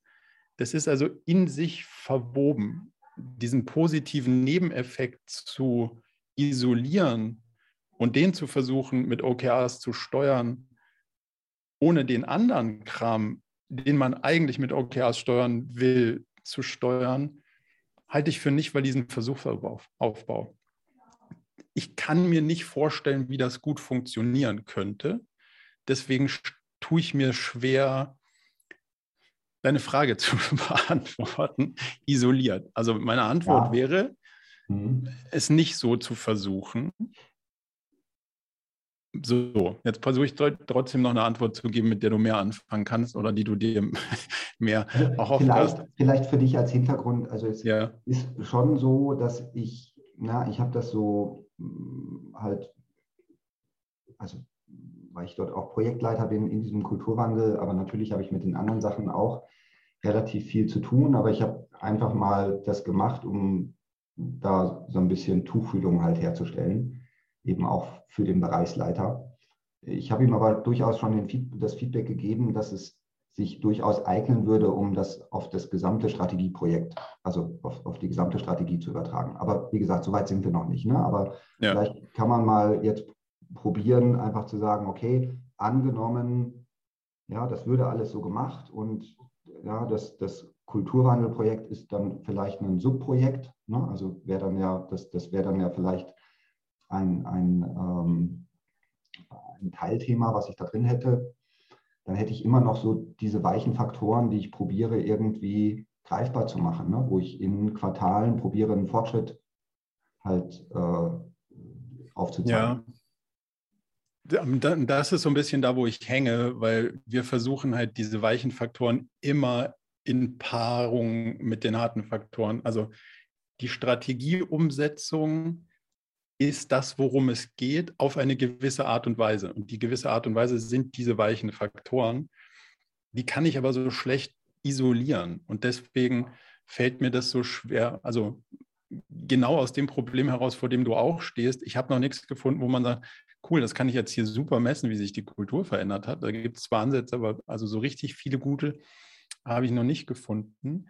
Ähm, so, und jetzt ist die Frage, wenn man es schafft, die Umsetzung von etwas Inhaltlichem, was hart zu bewerten ist, zu begleiten mit diesem OKR-Prozess. Und der, und der spannende Punkt, auf den ich will, ist, die Themen, die dich interessieren, stecken ja in den wöchentlichen Iterationen. Der Reflexionsprozess steht zwischen Meeting zu Meeting zu Meeting zu Meeting immer wieder zu hinterfragen das, was wir uns vorgenommen haben, geht irgendwie nicht in die Richtung. Woran könnte das liegen? Und dann ist natürlich die Frage, liegt das immer daran, dass die anderen schuld waren? Wenn ich Ziele formuliert habe, die nur in meinem Einflussbereich liegen, kommt dieser kulturelle Ding, die anderen waren es, irgendwann nicht mehr so wirklich gut durch, weil ich mich vorher ja darauf committet habe, Ziele zu formulieren, die inhaltliche Ziele zu formulieren, die nur in meinem Einflussbereich liegen. Und über diese Kombination kriege ich diesen Reflexionsprozess hin, die Leute aus dieser, nennen wir es mal, Fingerpointing-Kultur möglicherweise rauszukriegen zu der, naja, offensichtlich habe ich hier einen Anteil dran. Ob der groß oder klein ist, keine Ahnung, aber ich muss auf jeden Fall in meiner Reflexion für mein OKR-Set, für die inhaltlichen Themen, mein Mitverschulden berücksichtigen. Und das kriegst du in diesen wöchentlichen Iterationen raus, wie gut oder schlecht das ist. Und spätestens am Ende, wenn du da stehst und sagst, die Ziele haben wir schon mal nicht erreicht, was war denn der Grund? Ja, die anderen haben alle nicht gemacht, was sie sollten. Dann sagst du aber, auf deinem Zettel steht genau genommen, was nur du mit den Möglichkeiten, die du jetzt hast, versucht hast zu erreichen und was ist denn dein Eigenanteil daran? Und daraus kommt aus unserer Erfahrung dieser Reflexionsprozess. Ich tue mich wahnsinnig schwer, den zu isolieren. Ja. Der, best, der bestmögliche Ansatz, den ich hätte, ist 360-Grad-Feedbacks da irgendwie wahrscheinlich parallel zu fahren und zu gucken, so ein bisschen, hm. wie sieht die Beleuchtung von unterschiedlichen Perspektiven aus. Aber nochmal, ich würde den Versuchsaufbau anders versuchen anzuordnen, um das als Gesamtkonstrukt zu nutzen, um die Kultur zu verändern und nicht mhm. dieses Kulturveränderungsthema als Projekt zu betrachten und das isoliert mit OKRs zu steuern. Ja, aber vielleicht gibt es da auch ein Missverständnis, weil es, also so isoliert ist es jetzt auch gar nicht, ne? sondern es ist halt schon, dass wir von den, bei uns heißt das strategische Handlungsfelder, von denen kommen wir halt, wo wir sagen, okay, ähm, was, was müssen wir denn, ähm, äh, was, was sind die Kernaufgaben, die wir dort zu tun haben. Ja, und ja, dann biegen wir ein bisschen ab. Also wir gucken uns die Handlungsfelder ab, wo wir sagen, okay, da steht uns die Kultur besonders im Weg. Also das ist so, mhm. ja, um nicht gießkannenmäßig unterwegs zu sein. Und ähm, es geht da schon immer um ganz konkret das Erreichen der strategischen Ziele. Mhm. Ja, und wir, wir wir konzentrieren uns dann auf die Kulturdiskussion, weil wir sind alles Ingenieure. Ja, wenn ich denen irgendeine andere Möglichkeit gebe, dann flüchten die darauf. Ne? Also dann reden die über Maschinen, Prozesse, ähm, äh, Algorithmen und sonst was und äh, ja. nicht mehr über Verhalten. Habe ich, also ich habe auch andere Erfahrungen gemacht, die kann ich vielleicht an der Stelle teilen. Hm. Wenn man sagt, schau, und das ist ja ein bisschen die Frage, wo du hin willst, wie kriege ich diesen Reflexionsprozess im, im Kontext zu dem erreichten oder nicht erreichten Ziel hin. Und das ist ja genau so, wie ich dich jetzt verstehe, was ihr versucht zu machen, dass man sagt, woran lag es denn jetzt? So, und das hat immer eine logische, also eine rationale Komponente und eine irrationale Komponente. Und die irrationale Komponente ist halt eine emotionale Komponente. Das, also, also manchen Leuten fährt es einfacher, darüber zu reden und manchen schwieriger, aber trotzdem das zu das rauszuarbeiten, zu sagen, schaut mal, das wäre jetzt der nächste logische Schritt. Und wenn wir den alle verstehen, ihn aber nicht gehen, ist die Wahrscheinlichkeit hoch, dass die Antwort nicht in dem rationalen, sondern in dem irrationalen Teil liegt. Was wäre eure Sicht darauf? Was glaubt ihr denn, was das sein könnte? Und wenn du die Leute dann anfängst, an ihren Zielen in diese Diskussion mitzunehmen, dann wirst du feststellen, so, ja, ich will das überhaupt nicht. Warum? Weil ich verliere hier meine vielleicht meine Position, ich verliere irgendwie mein Ansehen, ich verliere mein Gehaltscheck, also was auch immer da möglicherweise so drinsteckt. Und das sind dann die Themen, die es langsam spannend werden lässt. Und das, glaube ich, ist dann der Teil, dass du diesen Reflexionsprozess der Ziele gut moderierst, um dann rauszugucken, was kommen da für Themen. Aber das ist irgendwie, finde ich, so, also wie du auch sagst, auch schwierig messbar. Also ich habe da keine gute, keine gute Metrik, die ich dir da mitgeben würde, außer manche Sachen, also das heißt immer measure what matters. Meine, meine Interpretation von dem Titel ist, der müsste anders heißen, nämlich das, was am meisten zählt, kannst du nicht messen und da gehört das wahrscheinlich auch dazu. Demzufolge glaube ich, sind das wahrscheinlich die Themen, die du halt über den Reflexionsprozess in der Gruppe zu einem Konsens führst, um dann zu sagen, sind wir da besser geworden oder nicht? Wahrscheinlich ist das die Antwort für den Moment. Ich hätte noch eine zweite Frage, die ist wesentlich einfacher, glaube ich. ich tue, ich, äh, ich versuche es. sorry. Nee, äh, vielen Dank dafür. Aber äh, ganz einfach im Grunde genommen im, im Weekly Mhm. Ähm, wie viel, also worauf konzentrierst du dich da drauf? Bei dem, also es, wir sprechen da den Progress durch und halt die nächsten Schritte. Mhm. Was ähm, verstehst du unter Progress? Ja, was ist der, der Fortschritt? Ich habe ja einmal, einmal quantitativ eben, wo ich sage, hey, ähm, äh, wie weit bin ich denn jetzt bezüglich äh, ähm, des, des Key Results weitergekommen? Und ist doch noch nicht so ein, also nee. muss, ich doch noch eine Kurve, muss ich doch noch eine Kurve fliegen, sorry. Ja. In unserer Interpretation gibt es keinen Progress im Sinne von, es ist keine messbare Größe, sondern du hast zwei Sachen. Das eine ist das Key Result selber. Mhm. Und entweder kannst du das stufenlos jederzeit im Quartal sehen, weil es zum Beispiel sowas ist wie deine Webseitenbesucher. Machst du einfach auf und siehst, so steht die Zahl. Manche sind schwieriger zu erheben, deswegen siehst du die da nicht so ähm, quasi real-time. Und manche musst du auch erstmal irgendwie herleiten und am Ende irgendwie messen. Und deswegen sagen wir, es ist eigentlich ein, das Grading, also von dem Wert 100, den du erreichen wolltest, stehst du bei 70 und zwar bei dem zu erzielenden Ergebnis. Genau. Das, was du mhm. eigentlich messen willst. Und wenn du es nicht ganz so messen kannst, am Ende machst du so einen kleinen Forecast, um die letzten Meter noch zu antizipieren, wie sich die entwickeln werden. Mhm. Aber das ist das reale Ergebnis. Mhm. Der Gegenspieler ist, der, ähm, ist das Confidence Level. Und das Confidence Level ist kein Progress. Also das ist nicht, mhm. ich habe mir zehn Schritte vorgenommen und bin schon fünf gegangen, sondern es beantwortet nur die eine Frage, wie sicher bin ich mir, dass ich am Ende des Quartals ein Ergebnis von 70 Prozent oder besser erreichen werde. Mhm. Darunter liegt irgendwas Projektmanagement-artiges oder ein Zettel und Stift oder was auch immer, was mir diese Confidence gibt, zu sagen, das wird total sicher gut gehen. Ich bin mir nicht ganz sicher oder das wird ziemlich sicher nichts. Mhm die Frage nach dem Fortschritt führt Leute unserer Erfahrung nach immer wieder in die alte Denke des Fortschritts. Hey, ich habe den Rasenmäher geplant, ich habe irgendwie Teile gekauft, ich habe einen Bauplan gemacht, ich habe angefangen zu. Ah, und dann war das Quartal zu Ende so, also richtig fertig geworden bin ich nicht, aber ich bin echt bei 80 Prozent von dem Fortschritt. Rasen gemäht habe ich allerdings nicht. Mhm. Und in dem Kontext fragen wir nicht, wie weit bist du beim Rasenmäher, Bauplan, Bauen und so weiter gekommen, sondern wie sicher bist du dir, dass du am Ende des Quartals den Rasen gemäht haben wirst? Und wie viel Rasen hast du gemäht?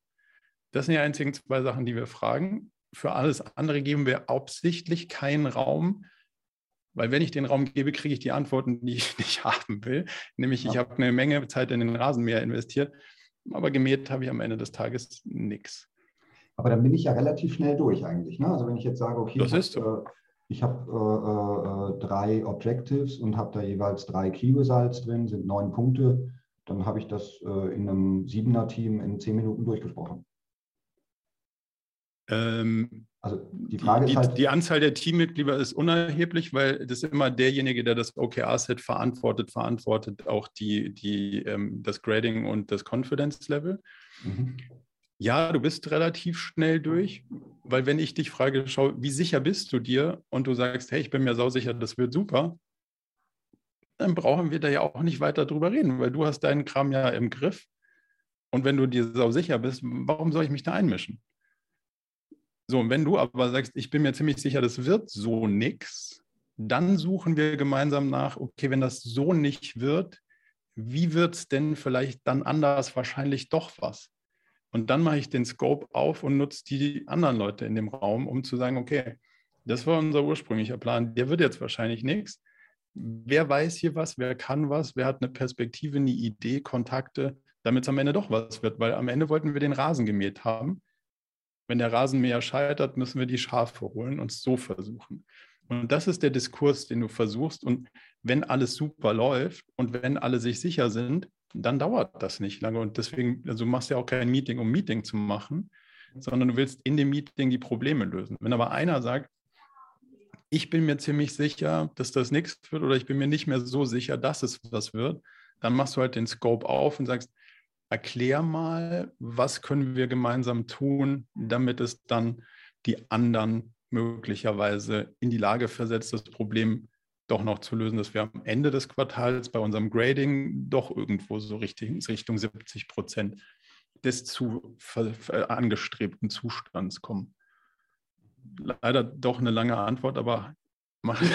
Sehr, sehr, sehr hilfreich. Also von daher, du, du sagst eigentlich, ähm, äh, ja, die, die, die Metrik, ja, also Zielerreichung ähm, und Confidence Level reicht dir, wenn alles unterwegs ist und äh, nur intensiver darüber sprechen, wenn man sagt, hier, ähm, das läuft so nicht und ich brauche Impulse eigentlich, äh, was ich anders machen kann.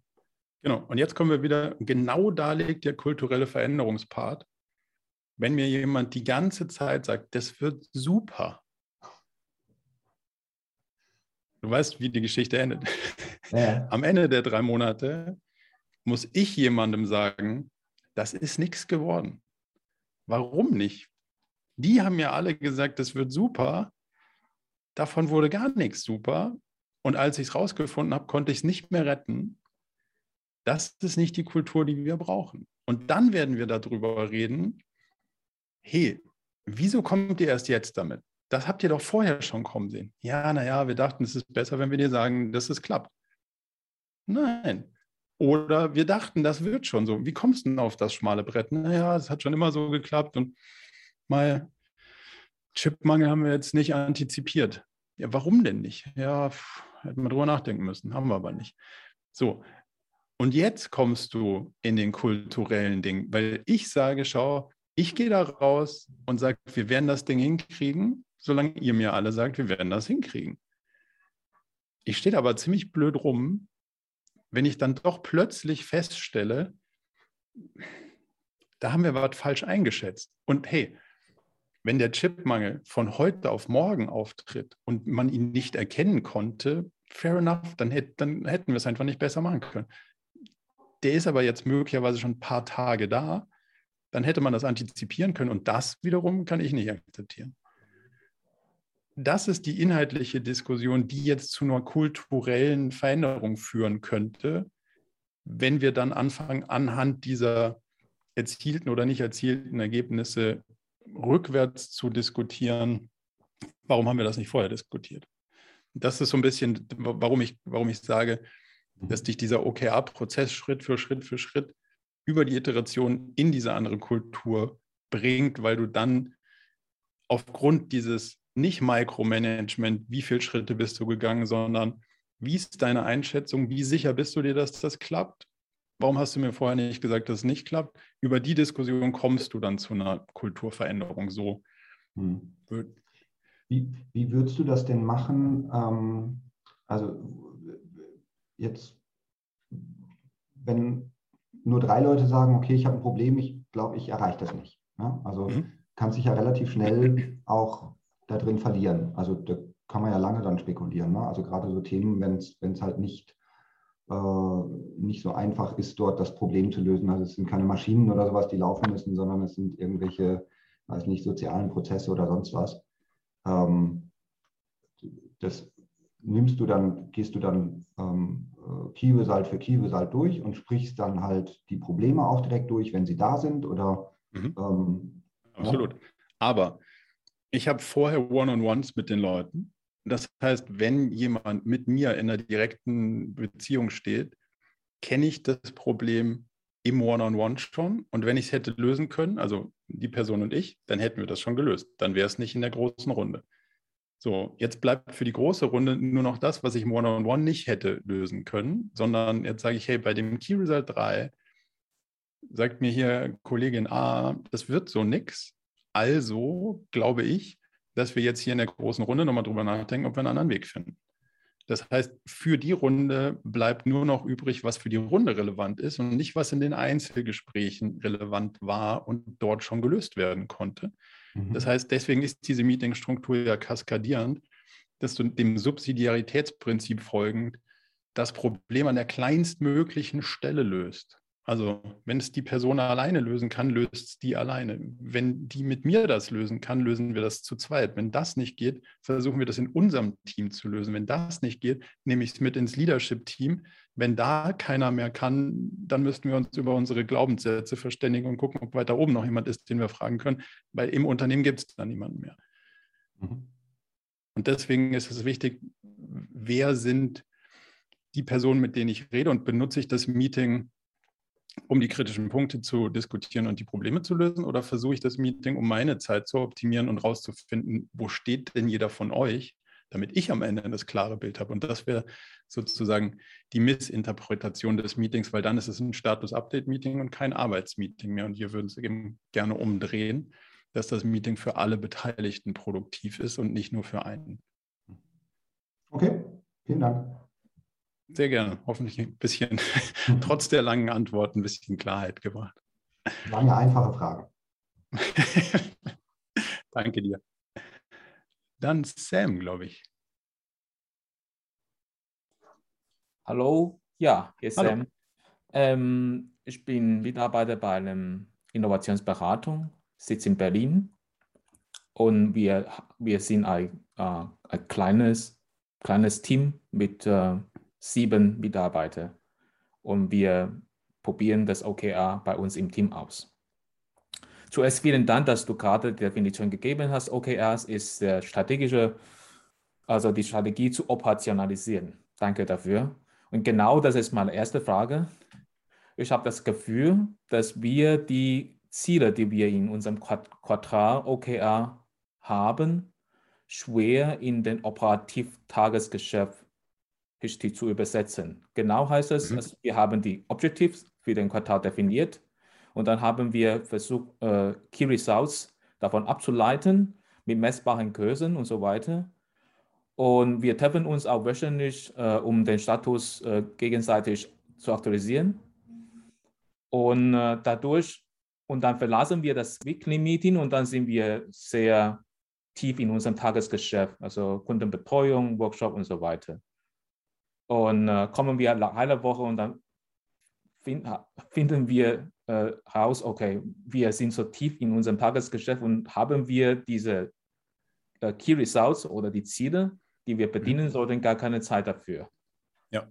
Und äh, das ist eine, eine starke Trennung nach meinem Gefühl oder Beobachtung, starke Trennung von strategischen Zielen und Tagesgeschäft.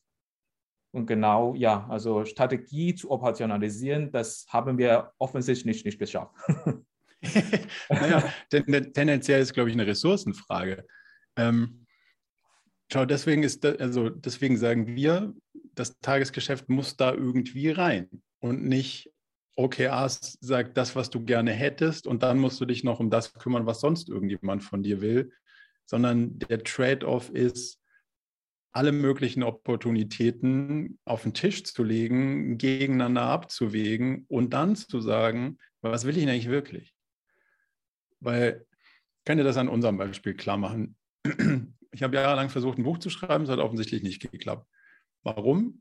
Weil wir es nicht so hart priorisiert haben gegen ich mache so und so viel Kunden weniger.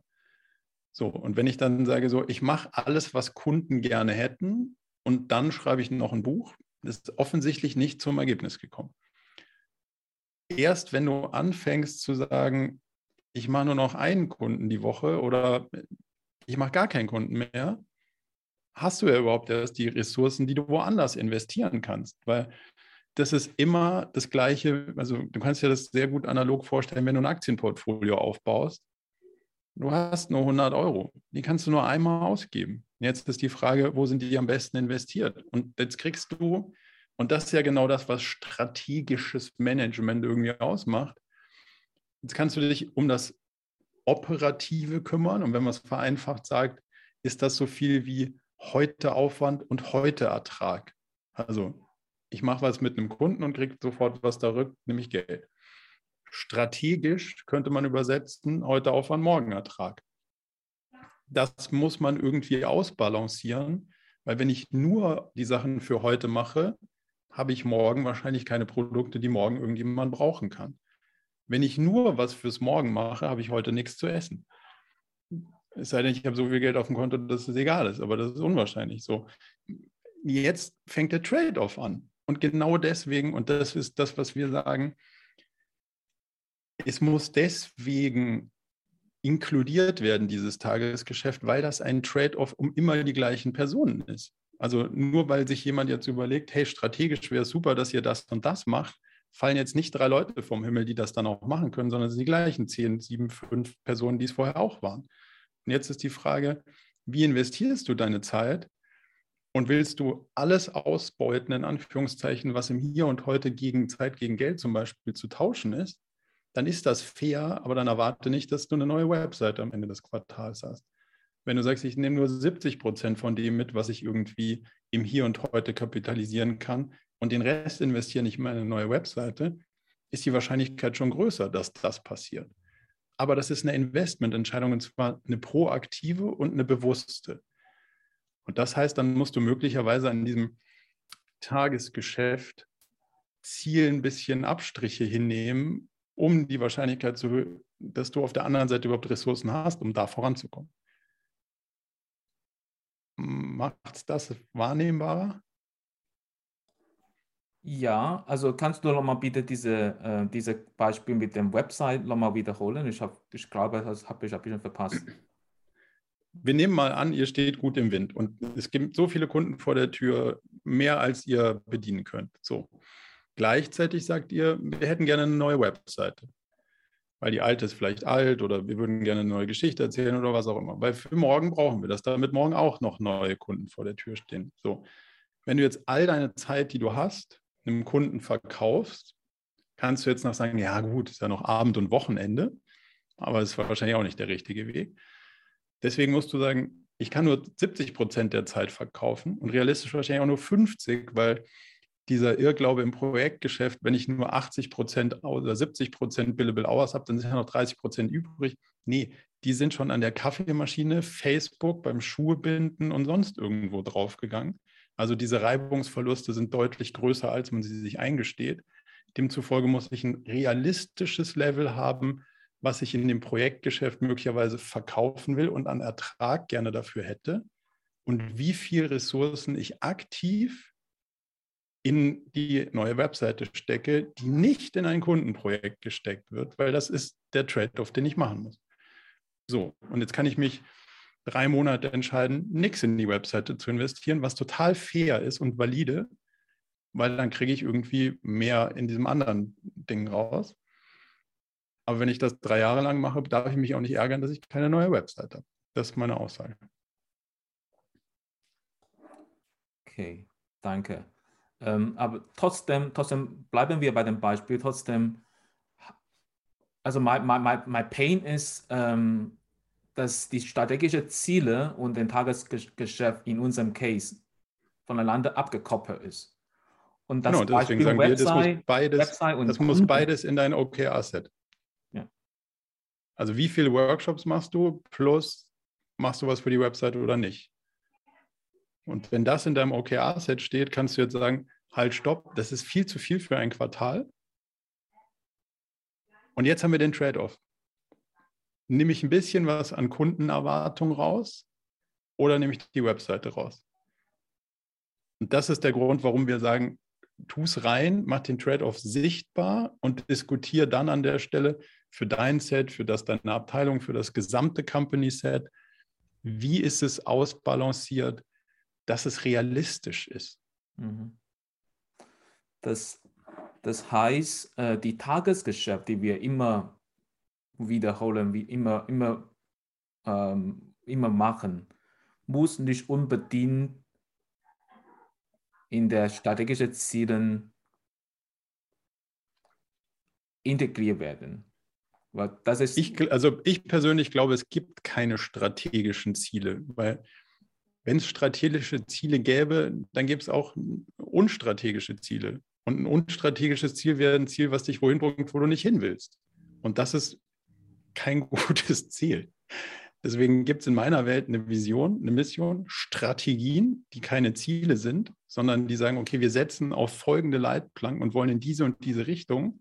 Das hat aber nichts mit einem Ziel, respektive einem Wegpunkt zu einem festen Zeitpunkt zu tun. Und darunter gibt es Ziele. Und die Ziele können auf Strategien einzahlen, die uns weiter nach vorne bringen, also uns mehr ins Morgen ziehen. Und die können sehr im Hier und Heute verankert sein. Und dieses ganze Konstrukt aus Zielen musst du Quartal für Quartal balancieren. Wenn du sagst, du hast so viel Cashflow, das reicht, du brauchst dich da heute nicht mehr kümmern, kannst du dich mehr um die Ausrichtung des Morgen kümmern. Wenn du sagst, puh, das ist echt knapp, dann kannst du dich gerade vielleicht da lieber nicht drum kümmern. Und das ist sozusagen die Balance, die du auf der Zielebene, das ist alles gleich gut und gleich wichtig. Es gibt nicht strategische Ziele und nicht strategische Ziele. Es gibt Strategien und dann gibt es Ziele. Und die Frage ist, wie balancierst du die Ziele untereinander? So, so würde ich es, also so funktioniert es in meinem Kopf zumindest mal besser. Vielleicht gibt dir das ein bisschen mehr Klarheit. Ja, danke. Äh, meine zweite Frage stelle ich für meinen Kollegen. Ähm, ich frage für einen Freund. genau, also ähm, wir, wir, dadurch, dass wir als, äh, ein kleines Team haben, äh, macht es Sinn, dass die OKRs auf der persönlichen Ebene herunterzubrechen? Oder? Das, also die Antwort ist wie immer, das kommt darauf an. Ähm, das kommt darauf an, ob die Tätigkeiten hochgradig homogen oder heterogen sind. Also machen die Leute unterschiedliche Dinge und es ist klar abzugrenzen, okay, dein Bereich ist das und du machst das und mein Bereich ist das und ich mache was anderes. Oder machen wir alle irgendwie so ein bisschen das Gleiche? Um dir ein, ein Bild zu geben, ein Callcenter macht nicht so viel Sinn, auf persönliche Ebene runterzubringen. Ein Marketing-Team, wo jemand sagt, ich mache den Paid Media Channel und ich mache den Search Channel und ich mache Social oder was auch immer dann kann man sehr, sehr, sehr gut voneinander abgrenzen. Die eine Person macht das, die andere Person macht das und zusammen spielt das Puzzle irgendwie ineinander. Da macht es dann hochgradig Sinn, auf persönliche Ebene runterzugehen. Also ich würde es von der Art der Aufgaben abhängig machen. Dankeschön. Sehr gerne. Michael, du bist, glaube ich, der Nächste. Ja, hi, vielen Dank. Genau, bin der Michael, Michael Fürtsch, ähm, mittelständisches Unternehmen, 250 Mitarbeiter im schönen Nordschwarzwald. Und wir haben ja über, ja, schon über ein Jahr treiben wir jetzt äh, OKR und ähm, habe nach wie vor große Freude dran und kann einfach äh, mit vielen Dingen sehr gut mitgehen, was, was Marco auch zeigt. Und vor allem schätze ich, wie ähm, gnadenlos ähm, uns OKR immer wieder den Spiegel vorhält ähm, was wir alles Tolles machen wollen und uns dann wundern, dass es nicht klappt, obwohl wir schon ein bisschen ein Gefühl hatten, es wird wahrscheinlich schwierig. Genau. Und dann kommt natürlich so eine Phase, ja, es liegt am System, man muss so viel planen und irgendwie, äh, ja, das glaube, das funktioniert mit uns nicht. Und dann das auszuhalten, sagen, nein, nein, nein, das System ist schon ganz gut. Und ähm, ja, wir müssen da reingehen. Also, lange Rede, kurzer Sinn. Wir haben es bei uns mit den Führungskräften angefangen. Das sind 20 Führungskräfte bei uns in verschiedenen Abteilungen ähm, haben einen Großteil davon auch quasi zum, durch die Champion-Ausbildung laufen lassen und ähm, sind jetzt an einem Punkt, wo wir, also ich habe eigentlich zwei Fragen. Das eine ist, ich persönlich merke, wir müssen das jetzt aufs ganze Unternehmen ausrollen, so mein Wunsch. Und mhm. Äh, weil sonst fliegen wir so in zwei verschiedenen Ebenen und zum Teil auch aneinander vorbei. Und genau, du hast gerade schon indirekt so ein bisschen eine Antwort gegeben. Wir müssen gucken, wirklich von Abteilung zu Abteilung, muss nicht zwingend ähm, persönliches ähm, OKR-Set sein. Ähm, wenn ich zum Beispiel jetzt an, wir haben auch eine, ähm, ein Callcenter. Das ist eine Thema. Also ich will mal so ein bisschen Mut holen in der Runde. Geh ins Unternehmen. Ja. Und vielleicht hast du mir ein Best Practice, was mir jetzt Mut macht, zu springen. Und ähm, genau, und das andere Thema ist, und da kriege ich wahrscheinlich Schläge, wir haben festgestellt, dass wir relativ viel Zeit ähm, mit der Planung verbringen und das ist gut so, weil es ist ja Sinn und Zweck der Übung, lieber Zeit nehmen zum Planen und dann losrennen, bevor wir losfahren und dann merken, oh Mist, wir wollten eigentlich genau in die andere Richtung gehen. Mhm. Aber bei 21 oder 20 Führungskräften und ist es schon sehr, sehr viel Zeit, was da auch drauf geht. Und wir verlieren, das ist nicht negativ gemeint, natürlich durch Urlaub, Fehlzeiten, Feiertage, doch relativ viel Zeit im Jahr. Und ähm, das ist auch gut so, weil Urlaub ist wichtig und nicht falsch verstehen. Ähm, aber ähm, der Aufwand ist recht hoch. Ich vergleiche es zum Beispiel. Meine Familie, zwei Kinder, wenn wir am Samstagmorgen da sitzen und den Tag durchplanen, hey, was war das Wochenende planen, was machen wir, dann nehmen wir uns Zeit und dann wird es in der Regel auch ein ganz gutes Wochenende. Wenn ich aber zweimal diese Planung machen würde, dann kriege ich die Kids da nicht abgeholt. Die haben da kein, keine Lust drauf. Die wollen einmal planen und nicht zweimal planen. Und wir sind so ein bisschen Punkt, wo das Planen wird verstanden, aber und jetzt sind wir hergegangen, haben Folgendes gemacht. Wir haben es jetzt in drei Planungszeiträume A wirklich ähm, netto im Prinzip drei Monate unterteilt und haben quasi den August, wo fast alle irgendwie, irgendwie unterwegs sind und quasi Ende Dezember bis Mitte Januar, wo irgendwie alle auch irgendwie physisch oder im Kopf woanders sind, ausgeklammert. Und ähm, das leben wir jetzt gerade so. Also wir haben quasi drei Monate, also aber wir haben jetzt nicht vier Planungszeiträume, also vier Quartale, sondern wir haben halt einfach, wir wechseln nach drei kompletten Monaten immer durch. Aber warum machst du dann keine Tertiale? Ähm, mit Tertial meinst du sowas wie Trimester? Ja, also vielleicht ist das, ja, das auch der richtige Begriff. Also, ja, man, also. wir streiten uns auch manchmal darüber, ob man es Trimester oder nennt. Genau. Also ja, das haben also, wir jetzt genau gemacht. Was ich meine ist genau, vier das, Monate das am Stück planen und, und dann nicht drei Monate und einen, einen Monat Lücke lassen, sondern halt vier Monate planen. Okay. Das wäre. Also wär, gerade für wär. so ein, gerade für so ein, ähm, wo wir das gemacht haben, wo das extrem hilfreich war, ist in einem E-Commerce-Unternehmen zum Beispiel, wenn das letzte, also wenn Dezember dein High-Load ist und du gleichzeitig versuchst im Dezember auch noch diesen OKR-Orchestrierungsteil ähm, unterzubringen, genau. setzt du die Organisation an der Stelle unter Zugzwang, wo das keinen Sinn macht. Und deswegen wenn man den Dezember dann in die Mitte nimmt und sagt, okay, das geht aber noch bis in den Januar hinein. Ja. Also entweder das Geschäftsjahr anders schneiden, dass es dann November, Dezember, Januar ist. Ja. Oder halt sagen, man plant für vier Monate, aber das halt nur dreimal im Jahr.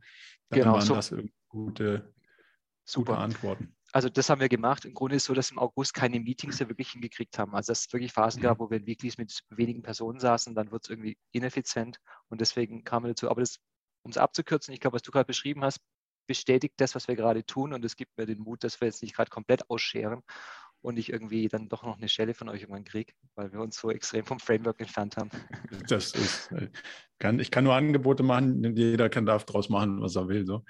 Ähm, also wie gesagt, ich würde versuchen, dass du trotzdem lückenlos bleibst und den, okay. den Zeitraum des, des, des Augusts dann irgendwo inkludierst und nicht sagst, okay. ich plane bis zum Juli dann macht jeder, was er will und dann mache ich im September weiter, mhm. sondern ich plane halt dann irgendwie entweder vier Monate Verstehe.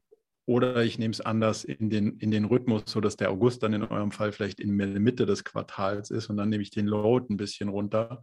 So okay. würde ich es wahrscheinlich eher so lückenlos auf jeden Fall, ähm, aber ein bisschen, bisschen adjustieren vom, Zeit, ähm, vom Zeitstrahl her. Okay, super. Jetzt habe ich fast die zweite Frage vergessen, aber die ging in Richtung Rollout, richtig? Genau, das ging quasi jetzt wirklich in die Abteilung reingehen und dann irgendwie Best Practice, ein kleines Mutmacherbeispiel. Hm. Erste Frage, ihr macht es auf der gesamten Breite des Unternehmens schon, richtig? Also genau, alle Führungskräfte sind quasi mit eingebunden und mhm. wir gehen auf unsere Strategie Strategien da ein und die Projekte, die wir daraus ableiten, die werden da quasi dann operationalisiert ein Stück weit, beziehungsweise als Ziele quasi runtergebrochen. Genau. Aber ich merke jetzt zum Beispiel, ähm, ich erzähle davon, wie wir quasi jetzt entwicklungsseitig unsere Themen treiben und es irgendwie ganz gut empfunden wird und dann andere Abteilungen so ein bisschen jetzt anfangen, so, oh, eigentlich cool, aber würden wir auch, aber genau. Was ist das Aber? Wahrscheinlich so, dass ich weiß, dass sehr viel Aufwand dahinter steht, alle jetzt abzuholen. Also wirklich zu sagen, okay, jetzt lass uns Zeit nehmen, wirklich die restliche Truppe auch einzusammeln, sie zu schulen, sie zu sensibilisieren und ähm, ja, dann auch zu trennen, also quasi auch das durchzuhalten. Ähm, mhm. Dann auch dran zu bleiben. Und nicht, am Anfang ist es einfach so, dass es als Mehraufwand empfunden wird, auch sehr bürokratisch empfunden wird, was es aber dann im Rückblick nicht ist, wenn man verstanden hat, was welcher Nutzen darin steckt. Mhm. Ähm, und ich glaube, ja, vielleicht ist es einfach nur, muss es einfach los, muss jetzt springen. Ich schaue mich gerade ein bisschen vor, weil ich quasi dann das irgendwie auch noch auf der Backe habe, aber dann kannst du eigentlich genauso argumentieren wie Sam, was willst du eigentlich? Ähm, wenn du das haben willst, ganz auszurollen, dann schaff dir die Zeit dafür. Und wenn du es nicht willst, dann hast du es wohl nicht. Und dann vielleicht, ja, musst du die Frage stellen, ein paar, paar Mutmacher. Ähm, also erstmal würde ich klar definieren, an welcher Stelle breche ich es wie weit runter. Weil wir gerade gesagt haben, so klassisches Beispiel, wo es überhaupt keinen Sinn macht, ist, wenn du eine Produktion hast. Also wenn du sagst, da ist der Produktionsfloor, da sind Maschinen, da gibt es Prozesse, was sollen die Leute mit OKRs da machen? Die sollen sich nicht jeden Tag überlegen, was mache ich denn mit der Maschine heute, sondern die sollen dafür sorgen, dass das, was die Maschinen machen sollen, funktioniert. Also da auf ein persönliches Level runterzugehen, wäre kontraproduktiv. Deswegen müsstest du erstmal definieren. Mhm. Hier hören wir an der Stelle auf. Also Bereich, äh, was ist da vielleicht dann so Teamleiter, wo sich ein ganzes Team um einen Produktionsabschnitt kümmert oder wie auch immer da endet das dann und ab dann greift der Produktionsprozess, weil der ja quasi klar beschrieben ist. Callcenter endet beim Callcenter-Leiterin, Callcenter-Leiter. Darunter haben die ein Ticketsystem, whatever dann darunter liegt. Da würde ich es auch nicht weiter runterbrechen. Marketing, ah, super unterschiedliche Channels, super, jeder kriegt sein eigenes Set. Also das erstmal mhm. definieren, bevor man was ausrollt, was möglicherweise an bestimmten Stellen zu Verwirrung führt, berechtigterweise. Wenn du das hast, dann, so rollen wir aus, allen quasi die gleiche Schulung andienen. So, deswegen machen wir das mit unserem Online-Kurs, dass man sagt, jeder kriegt einen Zugang zu dieser Cloud Academy, lernt die Inhalte von genau der gleichen Quelle wie alle anderen in dem Unternehmen, damit eine Sache sichergestellt ist, die haben alle das Gleiche gehört. Weil wenn ich sage, so, du erklärst das jetzt oder diese Abteilungsleiterin oder der Abteilungsleiter erklärt das seinen Leuten, dann erklären die das, was sie verstanden haben oder was sie besser finden. Und dann hast du schon die, Fusion der Regelwerke. Das will ich nicht. Ich will, dass alle die gleiche Geschichte erzählt haben und alle die gleiche Geschichte gehört haben. Und deswegen stellen wir das sicher, indem wir den Rollout über diese Cloud Academy machen, um einfach klarzumachen, der 765. Mitarbeiter an der Stelle hat genau die gleiche Geschichte gehört wie der erste, weil die nämlich alles der gleichen Quelle kommen. Damit ist dann auch sichergestellt, dass da unten jemand sagen kann, aber meine Chefin hat mir erzählt, es geht so, aber das, was ich da gelernt habe, das geht irgendwie so, irgendwie passt das nicht zueinander. Kriegst du ja nicht hin, wenn du nicht sicherstellst, dass alle das Gleiche hören. Das ist der Teil. Und damit hast du auch den Schulungsaufwand, zumindest mal auf deiner Seite, schon deutlich reduziert, weil das ist schon gelöst. Also wie kriege ich das Know-how an die Leute? Das Problem ist schon gelöst. Das brauchst du nicht mehr lösen. Jetzt ist nur die Frage, was bietest du dann an für die Leute, die sagen, cool, Theorie gehört und verstanden, aber jetzt habe ich doch noch mal ein paar Fragen. Und dann bietet es sich ja an, Office Hours anzubieten. Ja. Entweder sowas wie in diesem Rahmen, ähm, dass man sagt, man macht eine 1 zu N Geschichte, wo Leute sich aus einzelnen Teilungen, Bereichen oder so einwählen können und sagen, jetzt muss ich doch nochmal meine Frage hier loswerden. Oder du bietest eins zu eins Office Hours an, wo jemand dann wirklich auch kommt und sagt, boah, ich habe es jetzt wirklich nicht verstanden, wie ich das auf meine Lebensrealität anwenden. Kannst du mir da helfen? Das hilft extrem, gerade am Anfang, diese Adaption zu fördern und es sozusagen wirklich zu unterstützen, dass es dann auch passiert.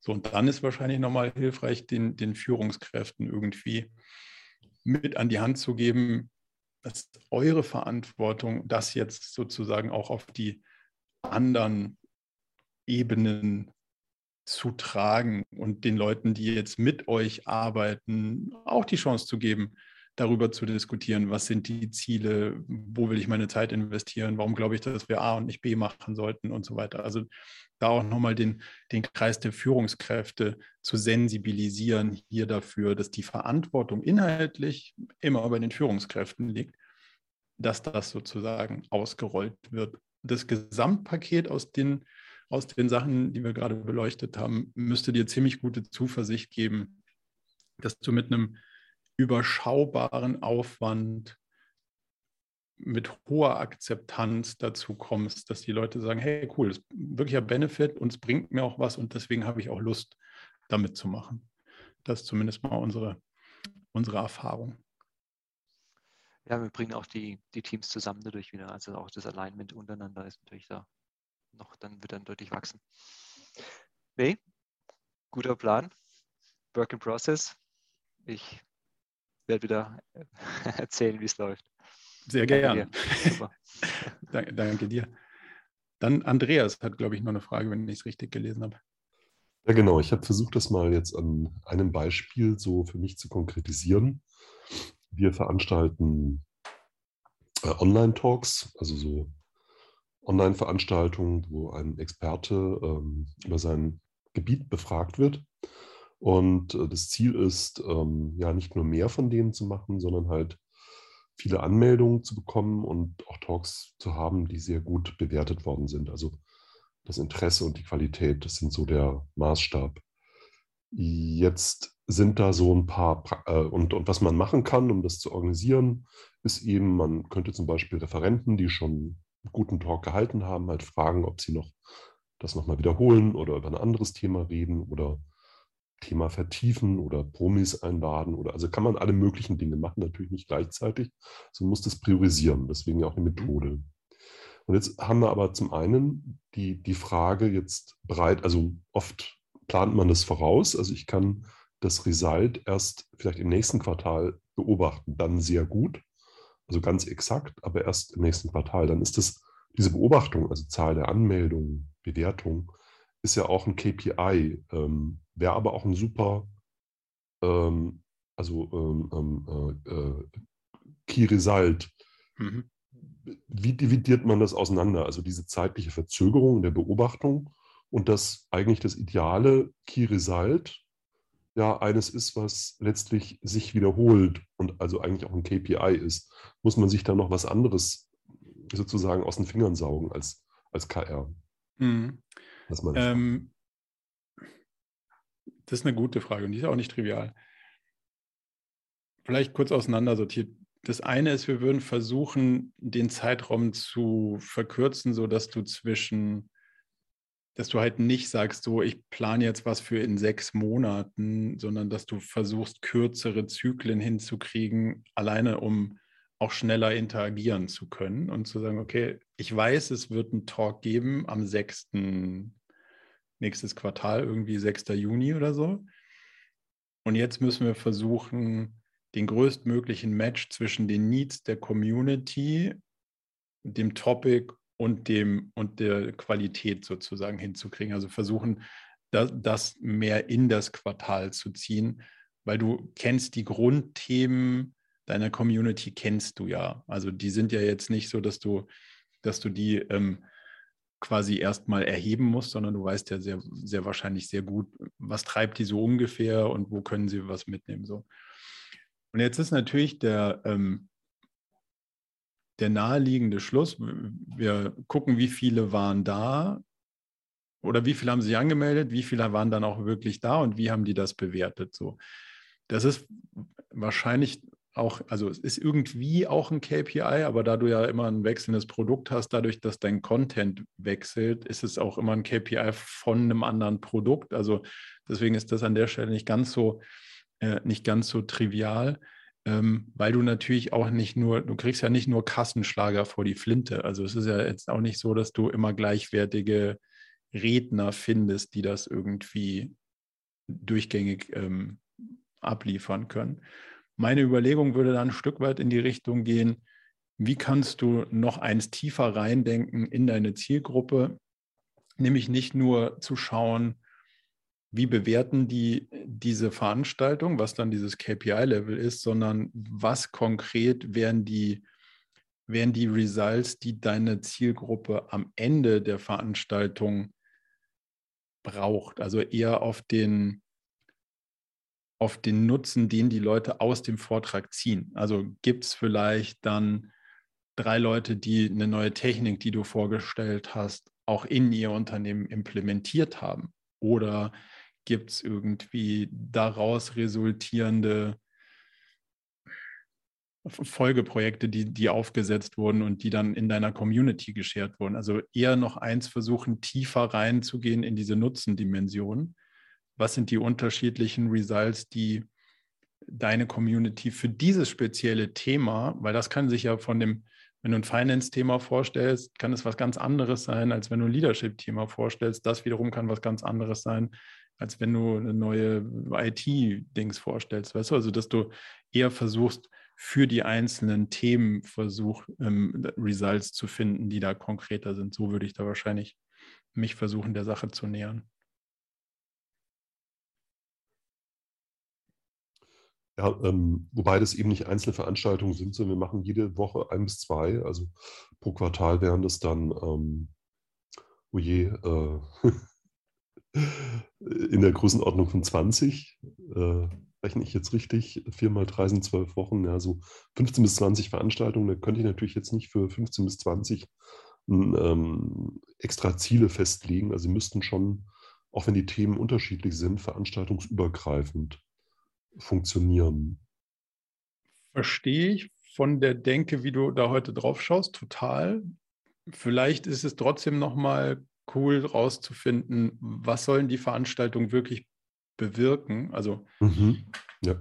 ist es wirklich nötig und hilfreich, zwei Veranstaltungen die Woche zu machen oder mache ich vielleicht nur drei im Monat und die sitzen aber dafür richtig, weil sie dann den tiefergehenden Impact haben?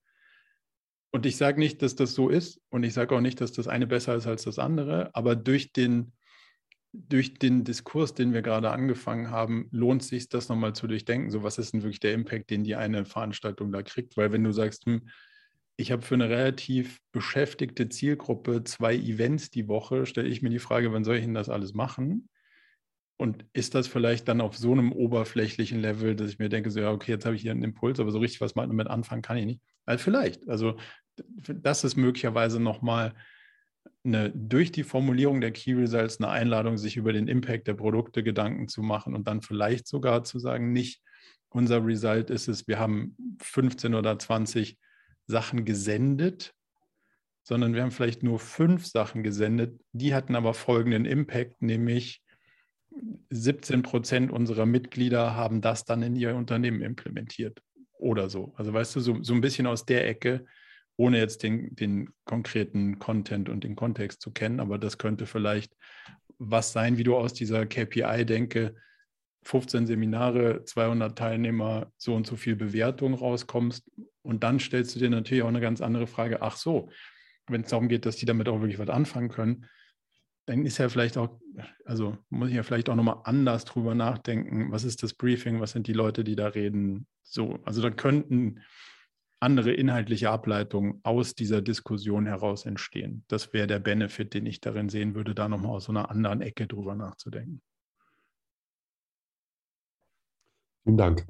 Macht es das ein bisschen greifbarer? Ja, es ist ja der Beginn einer Reise. ja, äh, absolut. Man muss, man muss, wieder drüber nachdenken dann. Ja, aber das ist eine ständige Einladung, sich selbst zu reflektieren und immer wieder drüber nachzudenken. Und man ist, man ist nie angekommen und das ist auch der schöne Teil daran. Gut, dann haben wir, glaube ich, alle Fragen. Ah, nee. Almut, haben wir deine Frage noch? Ein Elevator-Pitch hätte ich gerne. Ach so, für was?